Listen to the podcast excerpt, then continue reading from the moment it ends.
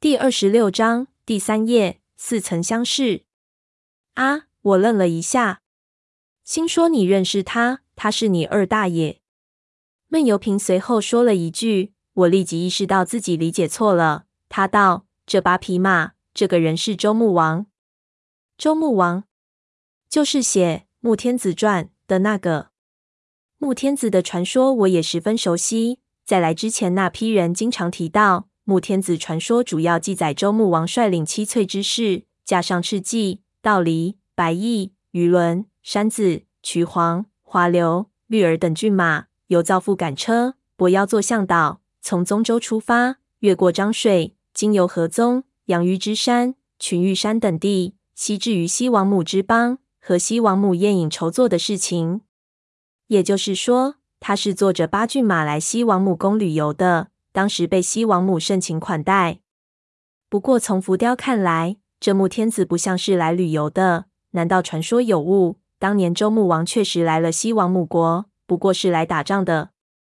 我立即继续看浮雕，下一幅画就让我倒吸了一口凉气。只见周穆王的军队杀进了一座宫殿，画面上出现了很多的蛇头人身的女人，他们将一种东西倒入了那种塔的孔里。接着，无数的鸡冠蛇从塔里爬了出来，和周穆王的军队撕咬在一起。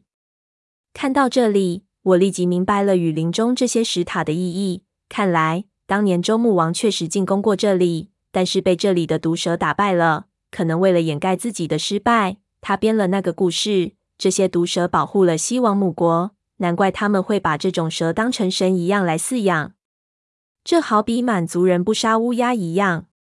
想了想，又觉得不止这样。看这些石塔下面肯定是相通的，蛇就生活在城市下面的通道里，被人们用人头来喂养，而遇到危险就用某种东西把蛇引出来迎敌。这是设计好的防御方式。这种蛇这么毒，速度又快，谁也挡不住。也就是说，人生活在城里，蛇生活在城市的下面。现在人全死了，蛇就到地面上来。这西王母的文明和亚马逊人比较像，那边用食人鱼防御敌人和猛兽，他们也祭祀食人鱼，用活人和活动物。这里用人头。再往后看去，越看越符合我们的推论。我脑子对于这里的概念也逐渐清晰起来。正暗爽间，闷油瓶的视线就停了下来，看到了这块石壁最中心的部分，这里的浮雕着一幅巨大的圆形图案。显然是整片岩石石刻构图的中心部分，上面雕刻着一条巨大的蛇被许多小型鸡冠蛇包围住，互相搏斗的场景。其中那条巨大的蛇缠绕在一根巨大的树木上，鸡冠蛇犹如装饰花纹一样缠绕在它四周。这是那种双鳞大蟒和这里的鸡冠蛇在打斗。看来在西王母时期，这里已经有两种蛇了。这种双鳞大蟒可能是这种鸡冠蛇的天敌。我道。闷油瓶摸了摸石刻，就摇头：“不对，这是交配。”交配。我愣了一下，有点无法理解。想了想，才明白他的意思。你是说，鸡冠蛇和这条双鳞大蟒在混种交配？可是，这是两种完全不同的蛇啊，而且体型相差这么大，怎么交配啊？你知道什么是劳保吗？闷油瓶突然问我。劳保，我莫名其妙，心说他怎么突然问这个了？劳保就是开妓院的啊。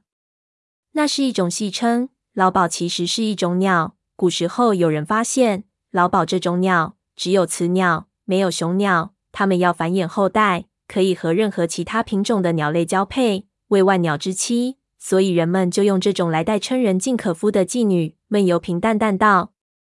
然而，事实上，古人对于老鸨的说法是完全错误的。老鸨其实是有雄鸟的，但是这种鸟类，它们的雌雄个体差异太大了，雄鸟比雌鸟大了好几倍，所以就被误认为是两种不同的鸟。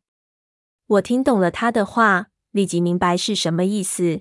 这么说来，你认为这两种蛇其实就是一种蛇，只是两种性别有两个体型而已。那你说哪一种是雄蛇？那一种是雌蛇，按照数量分析，小的应该是雄蛇，大的是雌蛇。不过也有可能相反。他摸着岩石的表面，忽然就伸出了骐长的手指，去摸双鳞巨蟒缠绕着的那颗巨树图案。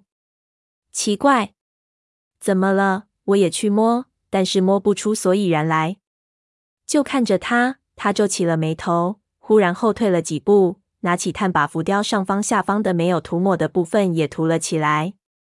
很快，整块石壁上的浮雕整体就呈现了出来。我也退后了一步看，就在看到全景的一瞬间，我就张大了嘴巴，镇住了。只见浮雕上那条双鳞巨蛇缠绕着的巨树，拉远来看，根本不是什么树，而是一条盘成了一个圆形的、更加巨大的大蛇。这条蛇因为太大了，那条双鳞巨蛇和它比起来，简直就像筷子和擀面杖；而那些鸡冠蛇简直就是牙签了。所以看局部的时候，根本看不出那是蛇。这这是什么东西？